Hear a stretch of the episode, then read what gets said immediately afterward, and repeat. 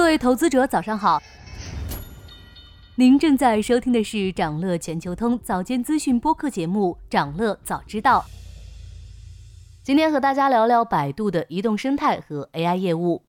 十一月二十一日美股盘前，百度公布了三季度财报，营收三百四十四亿人民币，超出预期的三百四十二亿元，同比增长了百分之六，净利润达到七十三亿元，同比增长百分之二十三。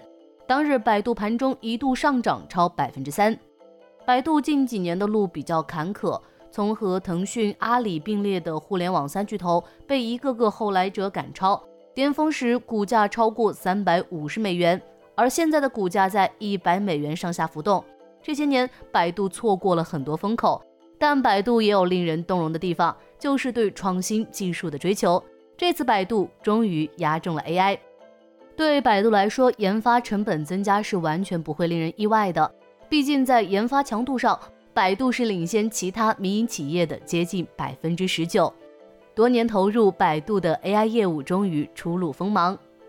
接下来我们看看百度的各项业务发展如何，AI 业务又扮演了怎样的角色？目前，百度的主要收入来源仍是以移动生态为主，移动生态包括了百度 APP、百度贴吧等产品。这部分业务保持稳健，为百度带来大量收入。百度 APP 九月的月活跃用户达到六点六三亿，同比增长百分之五。报告显示，今年上半年我国的网民规模已经逼近十一亿，这个数量说明市场已经接近饱和，同时也缺乏进一步增长的动力。在这种情况下，百度 APP 逆势增长，证明了产品吸引和留存用户的实力。市场已经没有太大增长空间，想要获得新的增长，AI 业务才是百度的主攻方向。我们看一下百度 AI 业务的商业化进展。百度多款 AI 原生应用数据指标增长，在百度 APP 有六十四万创作者使用 AI 辅助创作工具，生产了一千四百万条内容，获得三百亿播放。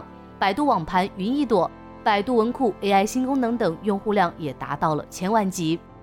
近三个月内，文心一言向全社会开放，百度发布文心大模型四点零版本，目前用户数已达七千万。文心一言的表现给了百度很大信心，将实施服务货币化。从十一月一日开始，文心一言推出收费版，订阅费约为每月四十九点九元。多年来，百度一直将在线营收外的第二增长曲线寄希望于智能云服务上，但收效平平。今年大模型的爆发，让 AI 服务成了百度撬动智能云服务的转机。目前，百度智能云千帆大模型平台的服务企业超过两万家，覆盖近五百个场景。但受智能交通项目需求疲软影响，智能云收入第三季度同比下降百分之二。生成式 AI 给百度云带来了新机遇，预计第四季度能实现正增长。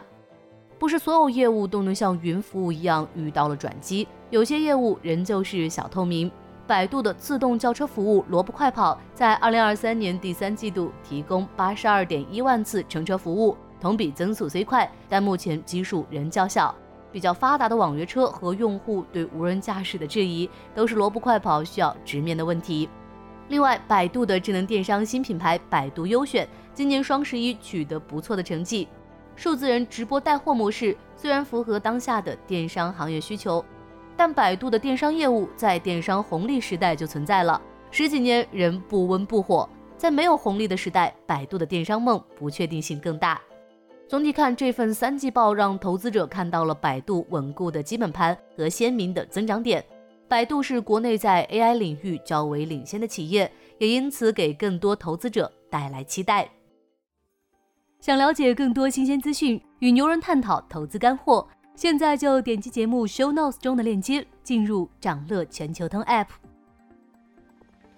以上就是今天掌乐全球通掌乐早知道的全部内容，期待为你带来醒目的一天，祝您在投资中有所斩获，我们明早再见。